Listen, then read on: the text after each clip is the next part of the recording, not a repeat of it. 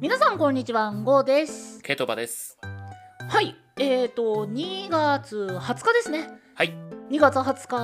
今日は何の日準備よろしいか。はい。はい、それでは行ってみまし ょう。なんかなんかハイに曲がった気がするけど行ってみましょう。よーい。はい。えー、2月20日、この日はですね、いろいろ実はありまして、うん。もう一個ずつ言っていきますと、世界社会正義の日。おお、正これ義世。界ですね。うん、はい。で、次、日本に行くと、えー、旅券の日。旅券の日、はい。アレルギーの日。アレルギーの日、はい。交通事故死ゼロを目指す日。交通事故死で、うん、確かに多いね。はい。歌舞伎の日。歌舞伎の日。ほー愛媛県政策発足記念日。ななんで？愛媛県政策記念、えーと、愛媛県政発足記念日。県政発足記念日。えっとね、この中で僕が唯一喋れるのはこの愛媛県なんですけども。はい。えっと、そうですね。皆さん、愛媛県の前って何か知ってますか前はい。みかん。うん、違います。これですね、あの、二つの県が実は合算して愛媛県になってるんですよ。あ、あ、半とか。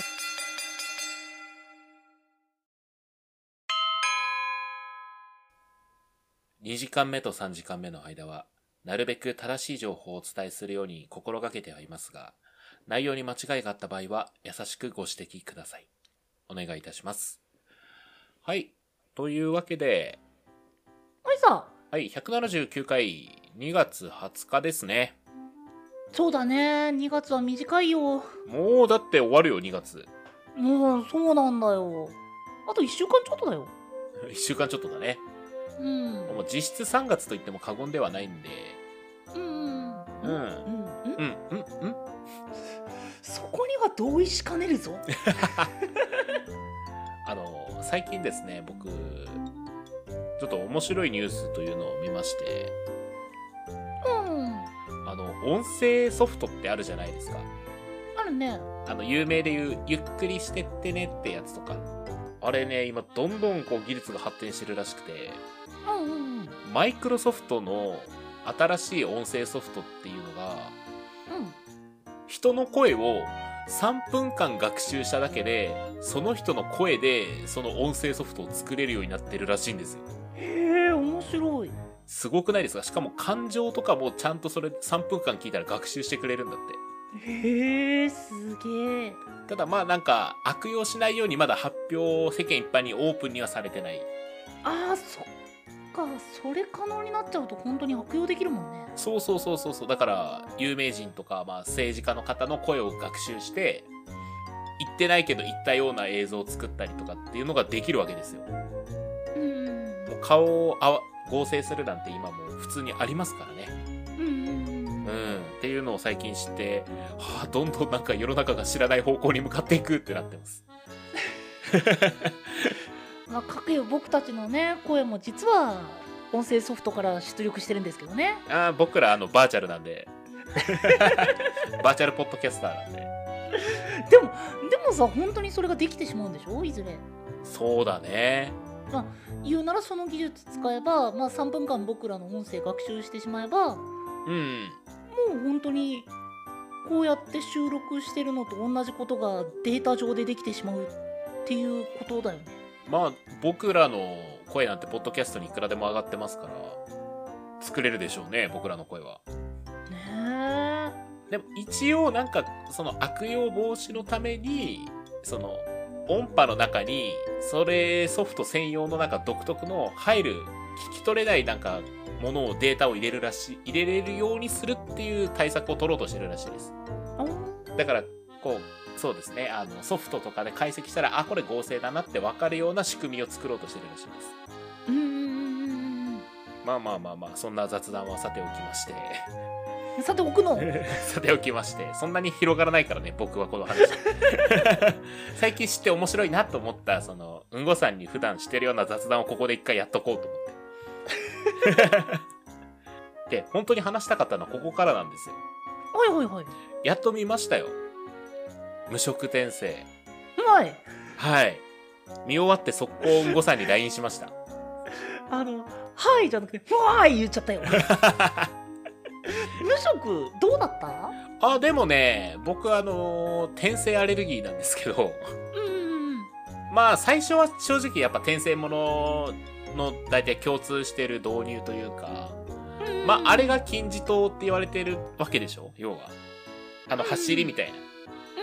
あ、すべての始まりはここからなんだぐらいの気持ちで見てたんで、 まあまあまあ割とすんなりと受け入れて、うんうん普通に楽しんで見れましたかね。おー普通に2部終わった段階で、おお、終わりかいってなった。まあまあまあそうだね一番気になるとこで終わったやんってなりましまあ2期が待たれるねた。いやー、遠いねちょっと見たこと後悔したよ、俺。 あの、全部こう終わってから見ればよかったと思っ全部終わってってなると5年後か6年後か7年後かまあ最速でも本当にそのレベルになっちゃうからねた。いやー、普通に続きが気になるぐらいには面白かったですよ。ああよかったよかったそれはそう。だから僕苦手なんですよ。その続きが気になってる状態でおわざけ食らうのが本当に苦手で。 どうしたもんかと、今。日本のアニメとかドラマに関しては向いてないかもしれな向いいねてないですね、僕。もう DVD で買った方が絶対いいみたいね、なそう、一気に見たいタイプなんですよ ね。だから、あの、2期23話かな、あーツークールでってことねそうそうそうそうそう。多分ね、2日ちょいで見たはず。うんうんうんうんうん。それぐらい駆け足で見ちゃうんで。でも、あれだね。無双系なのかと思ったら、まあ確かに特殊っぽい能力は持ってるけどって感じだったから、そこはあんまり気にならなかったかな。まあ正直ねあそこまでツークール目までだったらいろいろネタバレになるから何も言えないんだよああ、じゃあちょっとアニメの中での話にしようか。個人的にはね、ちゃんとこう挫折が設定されてるんでよかったなと。うんうんうんただ、あ俺強え、世界を救うぜみたいな感じではないなっていうので、まあちゃんと人間らしい悩みもあるし、それはルーデウス君に限らず他の人にも持ってるし、うんうんうんそういう意味ではなんかちゃんとこう一個の、まあ大河ドラマまではいかないけど、ちゃんと流れが、人生の流れがちゃんと見えるなっていう感じはして、すごい面白かったですね。うん個人的に好きだったのは、あの、スペルド族の、名前出てこないんですよ。僕、あの、名前覚えるの苦手で。ルイジェルドさんねあ、ルイジェルドさん好きでしたね。うんうんうんうんただ、あのーね、もう、いなくなってしまったので、最後に。あ、また出てくるかな、ルイジェルドさん、と思いながら見て浪川さんの演技も良かったなた。あとは、そうですね、作画云々はな、確かにむっちゃ綺麗やなと思いました。気合入ってたよねうんそうね。あれだってこう、ただ横に顔が移動するだけの作画じゃなかったじゃないですか。うんうんうんだから、こここだわってんだろうな、みたいなシーンとかはちゃんとこう、むっちゃ細かく描かれてたから。あの、主に、主にフェチ方面で。でも、あれ僕人間らしくていいなと思いました。うんうんその、やっぱエロってどうしても人間から切り離せないじゃないですか。うんうんうんだからそこに関してこう、まあ、ルーデンス君が反応したり、ちょっと過剰かなと思う部分ももちろんありましたけど、まあまあまあまあまあまあそれはね、エンタメとして必要な要素でもあるから。まあまあそうだねうん。だし、まあ、あとお父さんね。僕お父さん憎めないなあれ。 もうパウロはいいよほんといやーね、ルーデンス君よりは心の年齢はね、幼いわけじゃないですか。そうなんだよねそう、でも、大人な対応をし、ルーデンス君より大人な対応をする瞬間ってあるじゃないですか。こうだ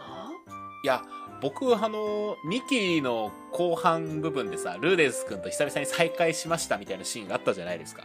うんで、息子に対してちゃんと謝れるってすごいと思うんですよ。うんうん、でしかも明らかに自分より優秀だっていうのを認めた上で謝ってるわけじゃないですかうんあれって結構できないと思うんですよ僕そこに関してはうん3話だったかな3話でシルフィーと出会って、あのまあパウロがルーリオスを怒るじゃないですかあああったねそうであの時にパウロの中で変化があったからこその行動だと思うからパウロの方が見せる大人の部分っていうのはね僕はあんまり感じなかったああそうか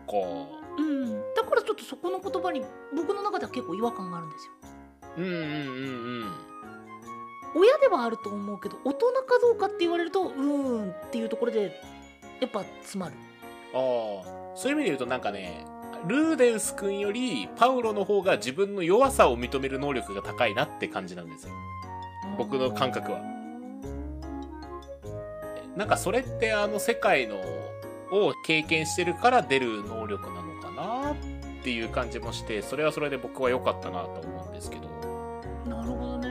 そうそうそうあの世界って多分現代と違って自分の弱さ認めた上でどうにかしないと死んじゃう世界じゃないですか多分うんうんうんうんでそれを踏まえてここまで生き残ってきてるっていうのが垣間見えるシーンなのかなって僕は思いましたでほらルーデス君は逆に自分の弱さとかダメなとこ認める能力がちょっと低いじゃないですかへーだからあの嫌なことがあると引きこもっちゃうっていうのがあるのかなってまあそれはもちろん見た人の感想によりけりですけどねまあそうだよね本当に受け手のまあいろんな取り方というかうんうんまあいろんな反応っていうものが見て取れるからこその名作だとは思うし、まあ、個人的にはねうんもう一個の答えしかないみたいなのよりはやっぱいろんな考察が出た方が面白いよねそうね。そういう意味ではちゃんとこう、人間としてそこに存在してくれてるなと思いました。キャラクター、他のキャラクターたちも。うんそこはすごく思う僕あの、異世界アレルギーな原因って多分主人公以外が主人公を盛り上げる役になってるっていうのをちょっと感じちゃうからなんですよね。うんでもあの作品だと、お師匠様って名前なんだっけ ああのああ神ああごめんえっ、とロキシーああ、そうそう、ロキシー、ロキシー。はいはいはいそう、ロキシーもルーデンスに出会って自分の至らなさを痛感して、そこから行動をちゃんと起こしてるじゃないですか。うんうんうんうんうんでその行動の結果も後のその物語がちょっとずつ変わっていくっていうのがちゃんと変化があるんでそれは見てて面白かったですねいやねロキシーを語る上ではねいややっぱねあの外伝のストーリーっていうものがありましてはいはいはいはいで残念ながら僕読んでないんですよはあはあはあはだからね語れ ない悔しいあいやそれで言うと僕アニメしか見てないですしいやもうそれはそれこそアニメを見てその感想でっていうのが多分それこそ制作者としても嬉しいだろうしああそうかそうかそうかあの逆に聞きたいんだけどうんアニメって原作から見るとどうなの再現度が高いのかアニメとしての解釈が加えられてるのかえっとねやっぱいろいろまあ演出がかかってるというかうんうんうんまあもともと小説まあその小説家になろうでの掲載だから、うんまあ、文章なんですよまあそうだね。で文章だとどうしてもやっぱ頭の中にイメージするものっていうもので保管していく場所がめちゃくちゃ多くてうんうんうん。例えばだけどあの魔法だったりああ、はいはいはいはい。魔法って結局どういったものってまあみんなイメージしかできないわけでうん。でそこを見れるのも面白いしそうすると文章の中で理解できなかった部分っていうものが理解できるようになったりっていう回答だったり解釈だったりっていうものをまあ一種見れるっていうのも面白いああ、なるほどね。あと尺の使い方とかああ、はいはいはいはいはい。このシーンを特に見せたいんだなって思う使い方だったりするとやっぱファンとしてはワクワクしたり分かってんなーってなったりああ、なるほど。あれってさ、あれってさ、こう結構カットされてる感じなの、原作から。まあ結構あ、そうなんだ。どの部分がっていうのはまあまあ言うてもせんないことと言いますかはいはいはいまアニメを見てアニメしか見てないよっていう人にはおおむね関係のない部分になっちゃうんでうんうん例えばここであの僕はいや原作だったらねルーデウスは実はこうこうこうでって言い出したっていやアニメしか見てなかったら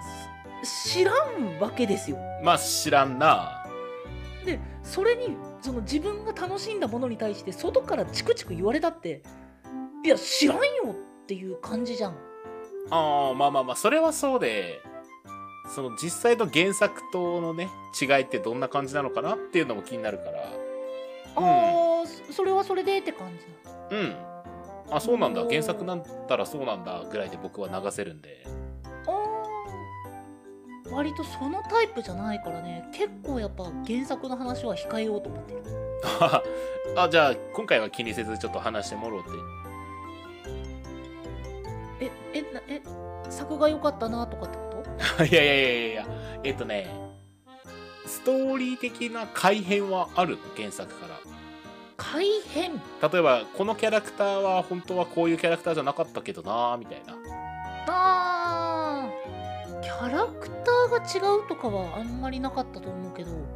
キャラクーターが出てこなかったとかもあるしあそうなんだ登場してないキャラクターもいるんだ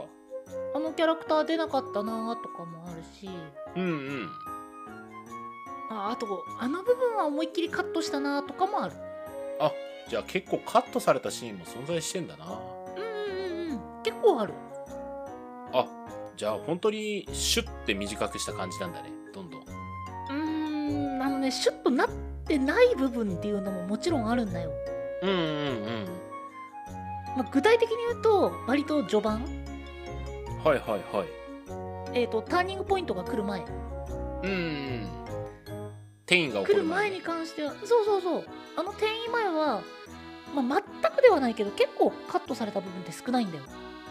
あじゃあ結構きっちりやってるんだねあそこらう辺はんいやでその後に結構、まあ、カットしてるというかシュッとした場所っていうか、まあ、そういったものが増えてあそうなんだそうそうそうなんでだろうなと思ってたんだけどやっぱりあのまあロキシーもシルフィーもエリスもまあさまあ俗に言う3嫁目はいはいはいはいに関してはやっぱ関係性っていうものが大事だしあれパパパーッと出してうんあのルーデンス君はロキシー好きだよシルフィー好きだよエリス好きだよを1話でやっちゃったら多分最初にケトバが言ってたあのまあなんか主人公のためのパーツになっちゃうんだろうなって思うんだよ。ああなるほどねそうでそのパーツにならないための大事なシーンだからカットしないみたいな判断とかが僕的には嬉しかったんですよ。絶妙なちゃんと配分にしてやるってことねこそうそうそうそう。へーえちなみに原作って何巻あるんですちょっと待ってね、じゃあ調べる。あ、26巻かうな多いなー 多いなーあの、以前見せたあの、養生戦記と同じようなサイズで26巻です。いやむちゃくちゃ多いじゃんもう、辞書26巻。やばみたいなサイズなんだけど、うん僕その、ナローで読んだと、ナローで読んでる時、うんうんもうね、本当に読み出したら止まらなくて、2日間ぐらいは寝ずに仕事行ってた。いやー え今どれぐらいいったんだろうなそれで進行度的にはあー、あのね、難しいんだよ。なるほどなるほどその20%ぐさらいっき、さっき言ったみたいに、うんあの、まあ、例えばアニメで言うと1話から6話までの部分っていうものが多分ね原作で言ったら12巻あぎっちりやったね23巻なのかなぎっちりやったんだねじゃあそこはいやくらいなんだけどそこから先にガーって進んだのがそれこそ2冊1冊分を1話2話とか結構パパパーって進んだりしたんだよはあなるほだかどら何パーセントって結構語りづらいあーまあ半分は言ってないでしょまだ全然全然だよね。僕のイメージではあのスピードで進んであー4期か5期くらいで完結かなっていう印うわー俺生きてるかな終わる時に。象だから2期は多分こういうテイストのこのくらいまでするだろうなとかうんうんうん。でじゃあ3期はこの辺かなとか思うと多分4いやでも4期で終われるかなでも最後の1多分34巻分になるのかな最劇場後の版34巻分に関してはそう劇場版でもいいレベルでうん。いやでも劇場版で完結ってことは正直アニメファンにはしてほしくないところもあるんだけどあー え、ちなみに2期はいつ放送なんですかえー2023年放送決定はあるんだけど多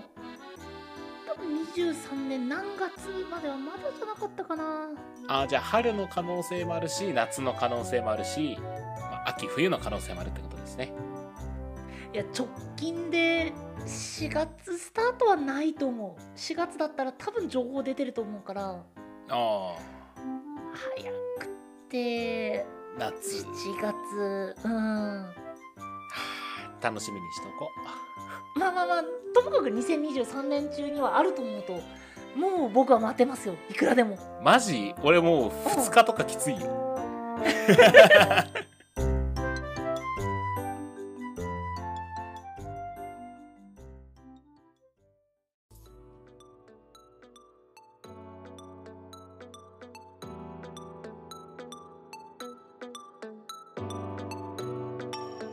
23ラジオエンディングのお時間となってしまいましたはい。はいということで今日は無職転生のお話でしたうん、やっと見たね、本当に。あーなんかこうおすすめしたの見てもらえるとちょっとやっぱ嬉しいねいやーごめんね。時間がかかりました、見るまでに。全然全然だってこの前ほらあの不滅のあなたへも見てくれたしああ、面白かった、不滅のあなたへ。そっちもね、あのー、1週間待つのが本当に苦痛です。まあ最悪の最悪最悪は3月になって見れば間に合うからいやー結局それほら、あのー、1週間が1ヶ月に伸びてるじゃない。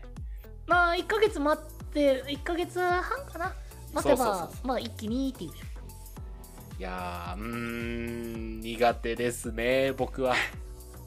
あどうですかじゃあその間にリコリス・リコイルを見たりああ、そうだね。見てないしな、なんだかんだ。そうその前までのシーズンで有名になったやつとかを今さらうのとかなるほどね。僕友達にこの前ねアマゾンだったらサマータイムレンダ